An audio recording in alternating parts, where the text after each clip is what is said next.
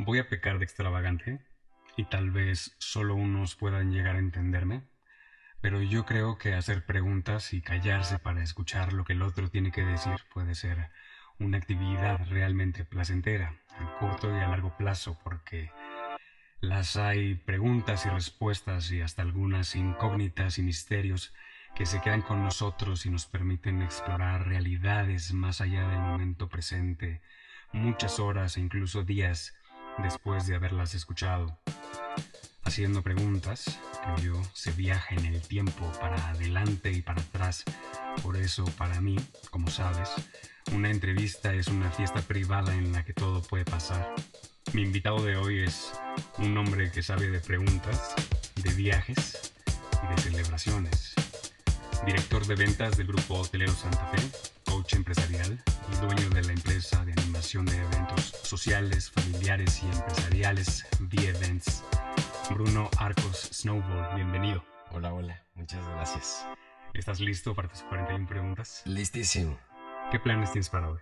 Continuar haciendo publicidad y promoción de mis hoteles, coachando a mi gente por supuesto también y por qué no darme ese tiempo de, de seguir pensando en qué más vamos a emprender.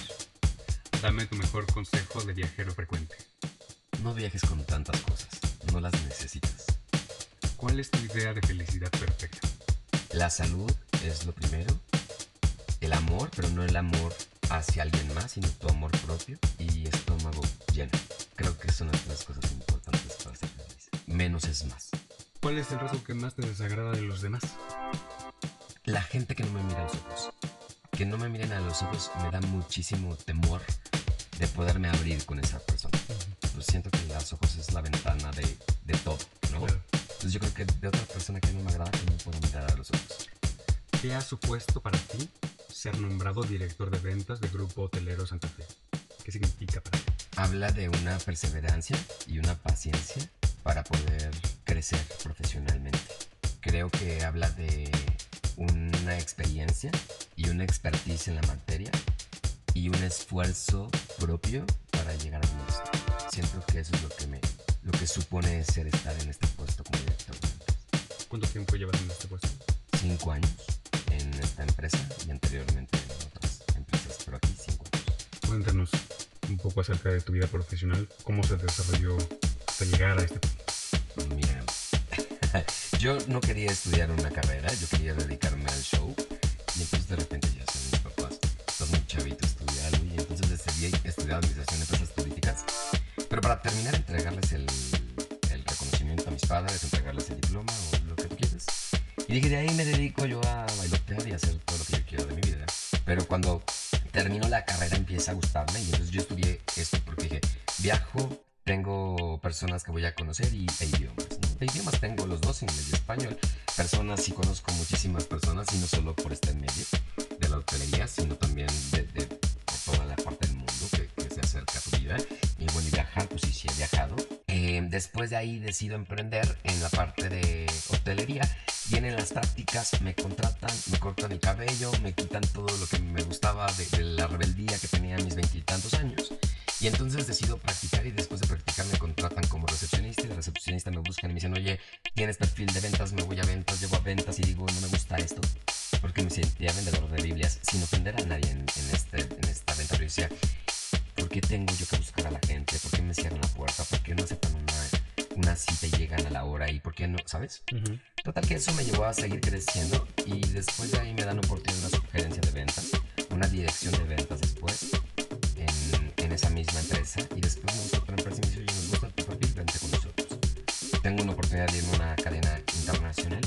Conozco otro modo de vivir las cosas a una cadena nacional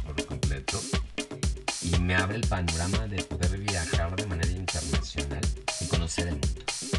Y después de ahí es que pues, me vuelven a buscar y me dicen, oye, somos cadena nacional. Dije, de aquí soy, me fascina lo nacional. Y regresé con esta oportunidad de ser director de Paz México para, para esta cadena. Increíble. ¿Conoces todos los hoteles del grupo Santa Fe? Con todos, todos los conozco. ¿Cuál es tu Desde- favorito? Híjole, em, si me hablas de un gran lujo, me encanta mi hotel de León, Hyatt Centric León, me fascina. La parte mexicana también lo es todo para mí y me gusta mucho Puerto Vallarta como playa. Entonces, Hilton Puerto Vallarta es otro de mis favoritos. ¿no?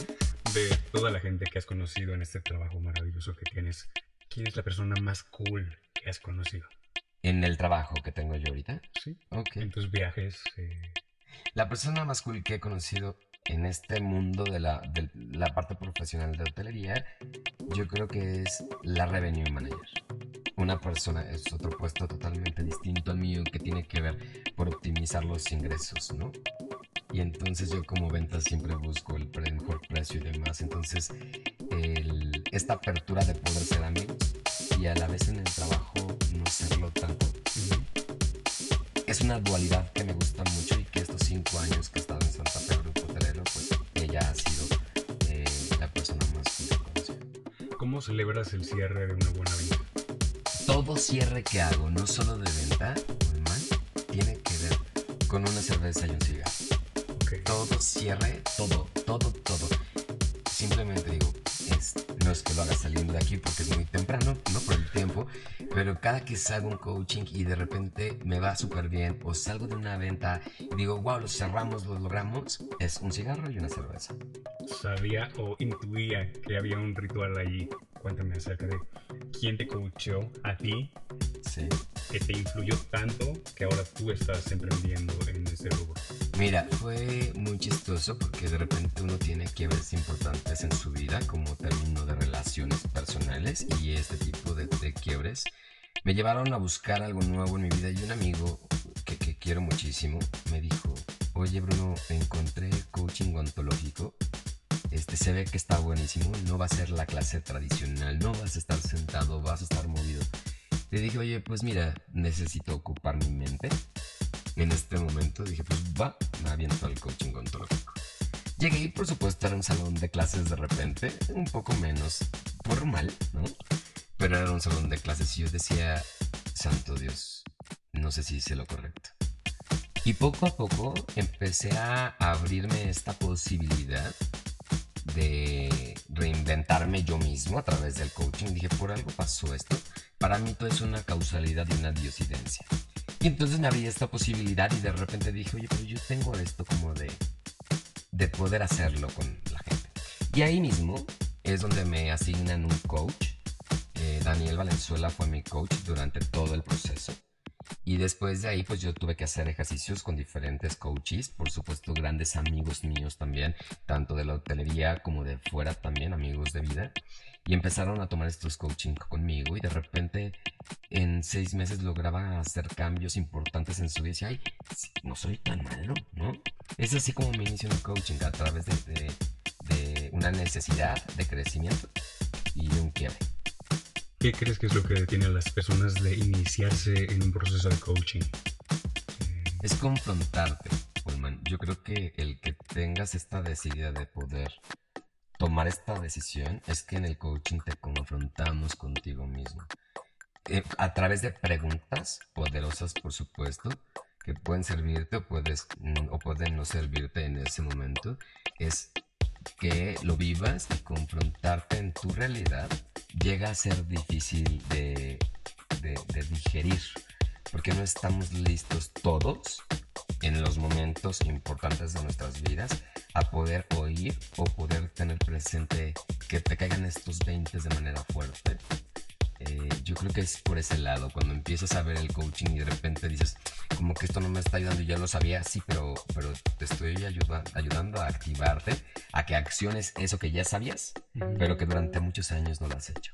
Qué importante es tener, eh, ganar responsabilidad de uno mismo y fluir, ¿no? Como lo mencionábamos hace rato. Sí. Que el, que el proceso te lleve a donde te tiene que llevar. Si, tuve- si mañana tuvieras que empezar tu vida de nuevo, ¿a qué te dedicarías? Sería, lo digo y me da muchísima risa, pero yo sería de estos geos animadores de, de las playas, de los hoteles, viviendo seis o siete en un departamento, ya sabes, porque te vas como de mochila al hombro, ganando lo mínimo, pero estás como muy contento, muy feliz. Este, yo creo que esa sería una de, de las cosas.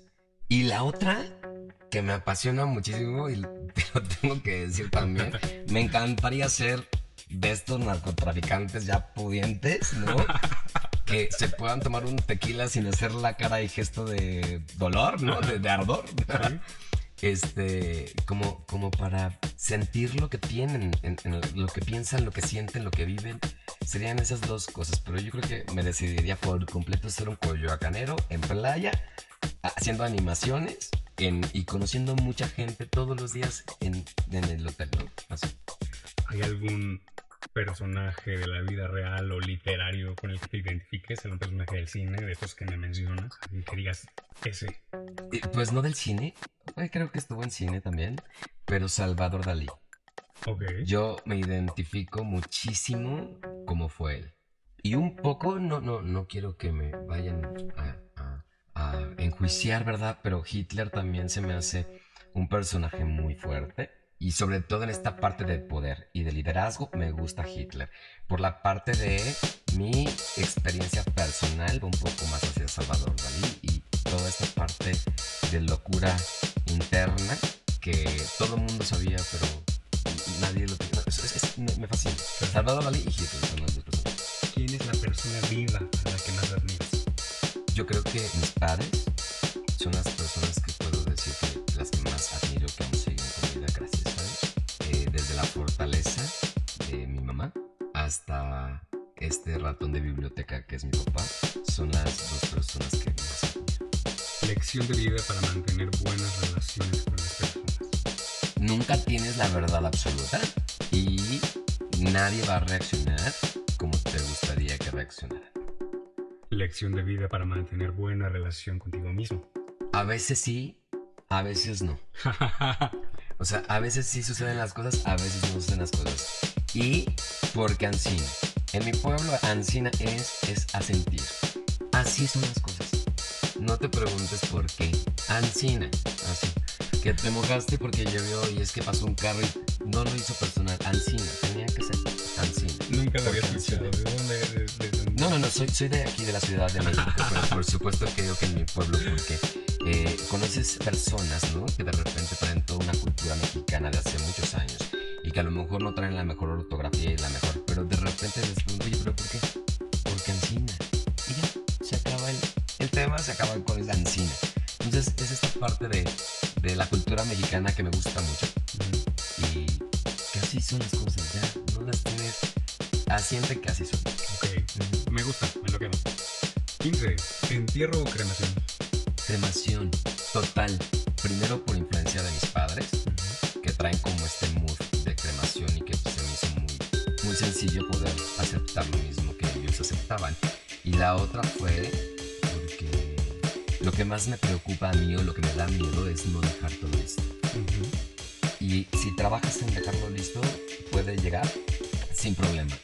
Si yo llegara a irme el día de mañana, me encantaría que la gente fuera a verme borrachísimos y me encantaría verlos llorar de emoción y que digan, este vato se la vivió de fiesta y de vida y demás. Y que haya un DJ y que si llegue la banda también, así como la canción, ¿no? Me gusta cómo piensas, porque la muerte no tiene que ser trágica. Es totalmente de acuerdo. Estás celebrando el fin de una vida con todo lo que tuvo, lo bueno, lo malo, las lecciones y digo, tú eres una persona con muchísima energía, bueno que llegas a este punto porque tú tienes una empresa de animación de eventos sociales, familiares y empresariales. ¿Cómo empezaste este emprendimiento? la empresa de eventos nace de mi necesidad de crecimiento. Mi mamá hacía eventos sociales de sus amigas y despedidas de soltera y baby shower. Pues yo le daba ideas de los juegos que podría hacer. Y de repente mi hermana llegaba a casa y me decía, yo fui a la despedida tal, fui al baby shower tal, pero qué, qué flojera, qué aburrido. Y entonces de repente ves 100 mexicanos dijeron, y de repente oye, ¿por qué no meto 100 mexicanos? ¿Y por qué no meto yo Oye, ¿por qué no meto lotería? ¿Por qué no meto, por qué no hago una kermes? Entonces de repente los clientes empezaron a buscarme y decían, oye, ¿puedes coordinar mi boda? Oye, ¿puedes coordinar el primer año de mi hijo, el bautizo de mi hijo? Luego me dicen, ah, ya, ¿para qué pienso yo en esto? Que él se encargue de todo y yo me encargo de disfrutar a mis hijos y a mi familia. Es así como nace y es por eso que se llama Vivens Momentos para Celebrar. Eh, donde mi intención es cumplir con esta parte que te puede quitar el disfrutar esa reunión por estar viendo otras cosas. ¿Te interesa dejar tu marca en el mundo? ¿Es algo que, a ti te importe? Lo que me interesa a mí es trascender. Mi marca personal es la que quiero que trascienda. ¿Qué es el coaching empresarial? Como compartíamos anteriormente, el coaching, el que yo estudié es coaching ontológico y una de las ramas es el coaching empresarial. El coaching empresarial es poder llevarte a los resultados de la empresa a través de un proceso de preguntas y de acciones personales y profesionales de cada uno de los integrantes de ¿Crees que es importante dentro de las empresas o en la vida personal replantearse todo en algún momento de la vida? No te puedo, no puedo contestar sí o no a eso, el replantearse todo en la vida, porque a través del coaching es desde dónde estás, qué vamos a hacer a partir de ahorita. Porque ya lo planeado, lo, lo planteado anteriormente es cosa de tu pasado y ya fue algo que habías tomado tus decisiones, pero sí puedes plantearte nuevamente a partir de hoy en adelante otro tipo de situación o la misma con algunas modificaciones. Eso sí creo que puede suceder. ¿Tienes algún pasatiempo? Sí, y es que me quedo pensando porque de repente digo, ¿estoy trabajando o es mi pasatiempo? ¿Estoy trabajando o es mi pasatiempo? Mi pasatiempo es mis amigos. O sea, el, estar con mis amigos, el conocer amigos, el conocer más gente es el pasatiempo más importante para mí. Porque me nutre muchísimo el conocer nueva gente. Ese es el mejor pasatiempo que puedo tener. Y algún otro podría ser, si hablamos de algo físico, algo material, podría ser el leer. Leer es importante también en mi vida, es el mejor pasatiempo. Recomiéndanos un libro. Te puedo recomendar Francesco y te puedo recomendar este, y voy a volverte a sacar de la zona de confort de los libros de autoayuda, pero El monje que vendió su Ferrari. Ese libro particularmente lo llevo leyendo ya cuatro veces, voy por la quinta. Este, pero esos dos libros te puedo recomendar. Genial. ¿Alguna vez deseas escapar de tu lugar en la sociedad?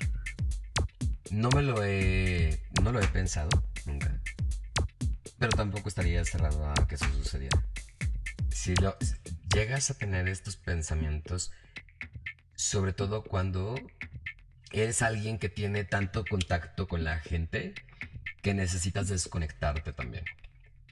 No he tenido esta necesidad porque tengo este equilibrio de poder estar siempre presente, pero también desconectarme de todo. Eso creo que me hace, no me hace llegar a este punto.